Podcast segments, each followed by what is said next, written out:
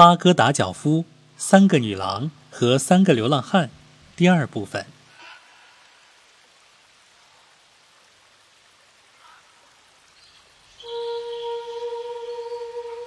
要说这次深更半夜前来登门造访的人，可不是等闲之辈，他就是大名鼎鼎的哈里发·哈伦·拉希德。他平时喜好微服私访，经常装扮成商人的模样，在城中巡视。这天夜晚，他正带着自己的宰相佐法尔和行刑官马斯鲁尔四处查访，看看有什么新的消息和情况。路经这座深宅大院，听到里边传出歌声乐曲。便对宰相说：“我想进这家宅院，看看是何人在此夜阑人静时分高声喧闹。”“不可呀，陛下！”宰相阻止道，“这些人已经喝醉了酒，我担心他们会做出对我们不利的事。”“我们一定要进去。我想我们略施小计，便能见到他们。”“遵命，陛下。”宰相只得依命从事，上前敲门，见管门女郎开门走了出来，宰相忙对她说：“女主人，我们是从太白里斯坦来的商人，为了生意上的事，要在巴格达逗留十天。我们已在商贾客栈住下，今晚一位商人非要请我们到他家做客，我们准时赴约。他为我们准备了丰盛的饭食，我们吃饱喝足，聊了很长时间。”呃，到我们告辞出来时已是夜间，我们人生地不熟，找不到下榻的那间客栈，呃，所以冒昧前来打扰，若蒙你们关照，容我等在此借宿一宿，我们将不胜感激，而且定有酬报。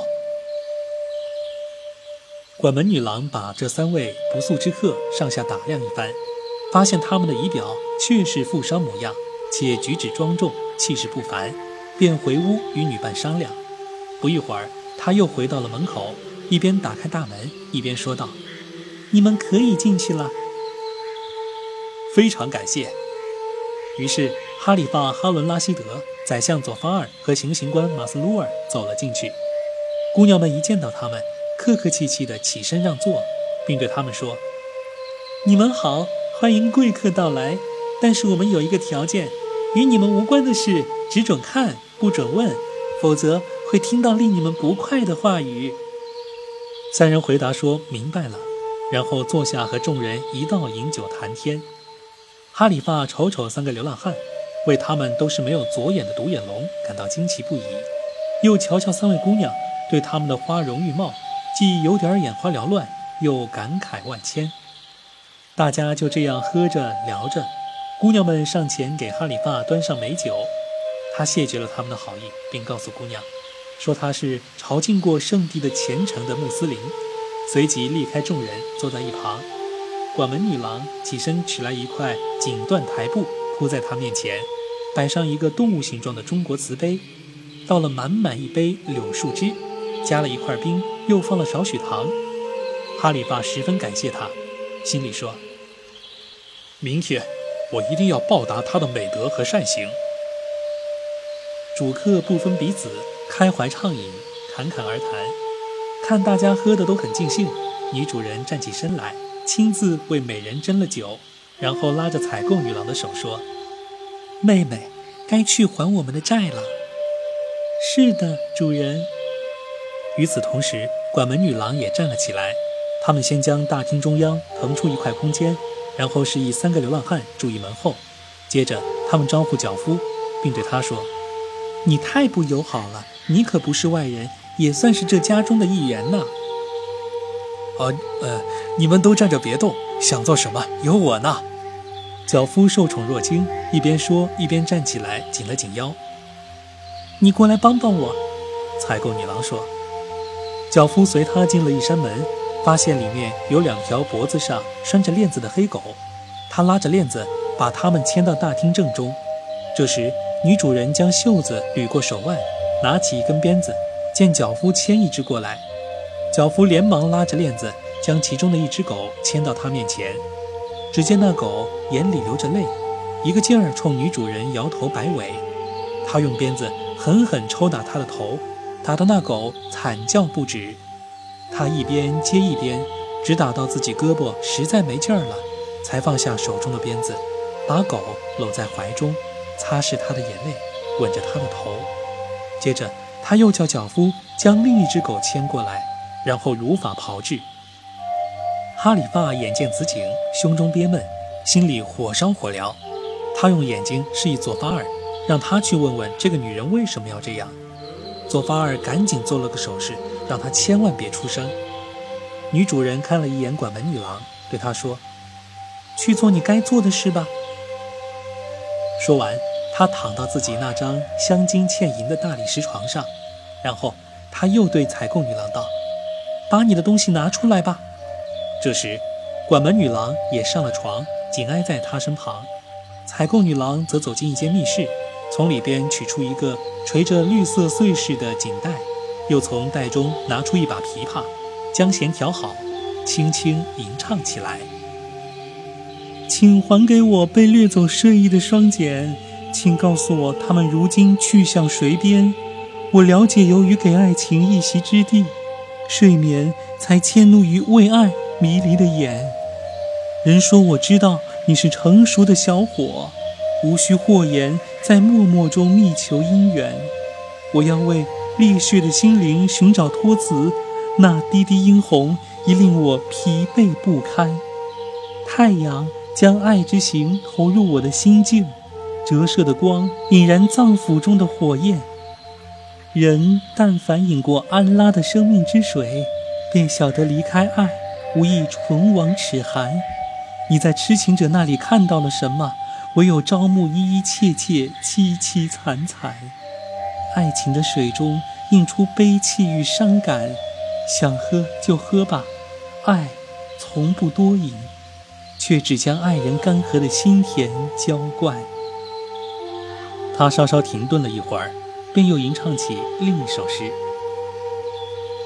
我沉醉于他的琼眸，而非他的琼浆；他荡漾的眼波将睡逐出我的眼眶。我陶醉于她的美发，而非她的美酒。她善良的心肠时时牵动我的惆怅。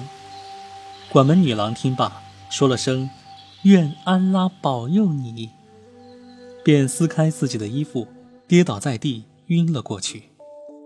采购女郎迅即起身，找来些水洒在她脸上，又取来一套衣服给她换上。就在刚才，管门女郎身体袒露的一刻，哈里发看到她身上鞭痕累累。他按捺不住心中的惊愕，对佐法尔悄声道：“你没看到这个女人遍体鳞伤吗？我无法保持沉默，不弄清她和这两条狗的真相，我心绪不宁啊！”主上，这样不行。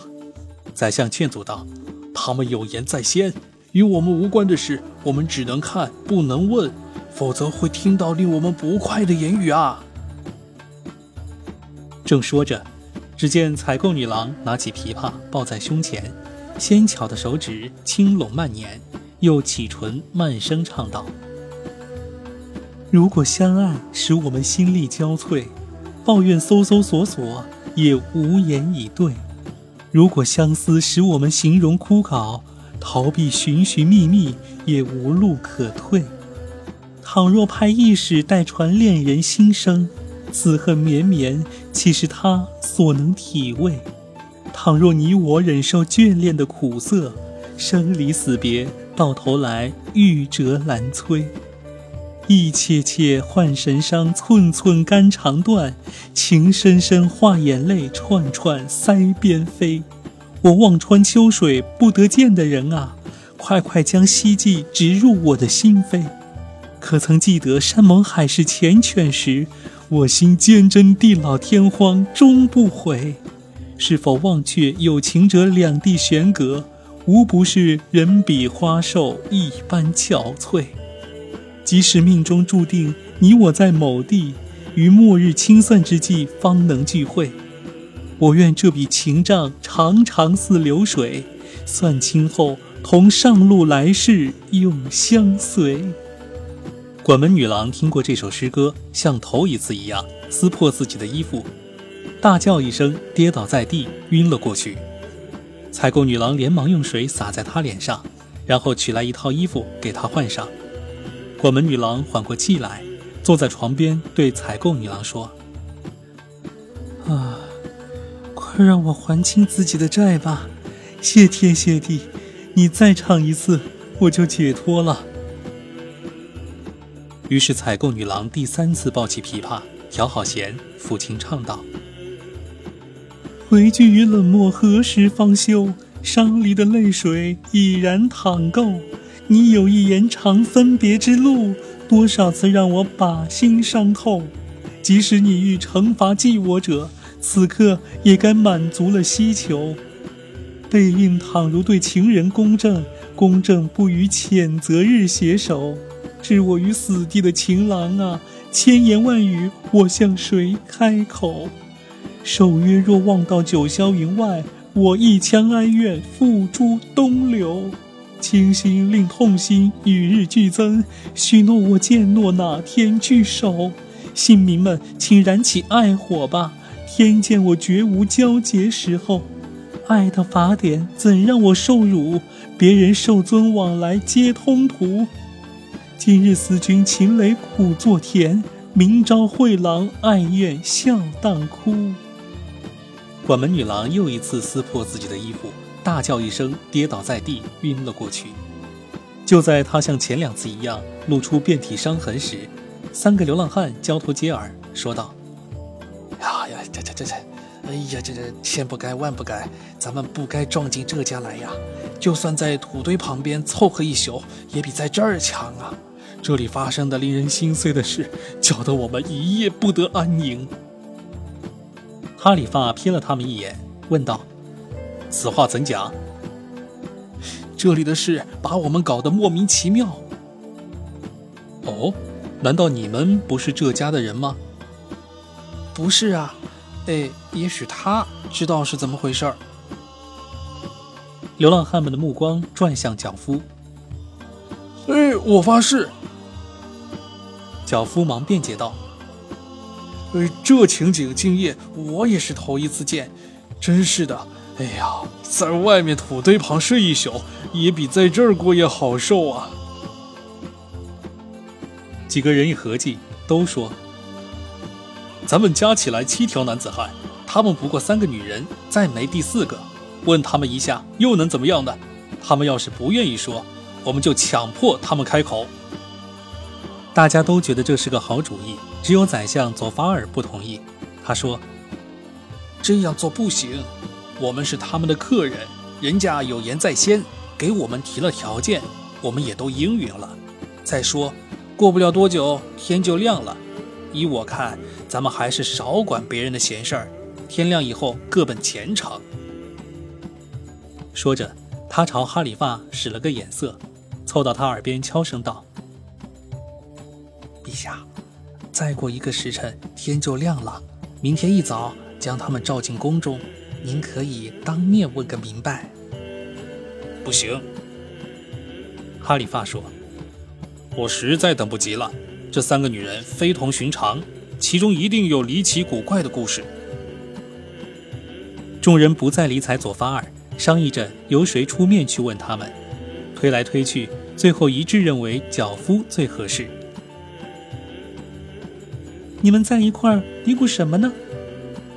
姑娘们见他们说的挺热闹，于是问道：“脚夫硬着头皮上前对女主人说：‘哎，我的主人，我以安拉起誓，希望您能如实回答我们几个问题。这两条狗是怎么回事？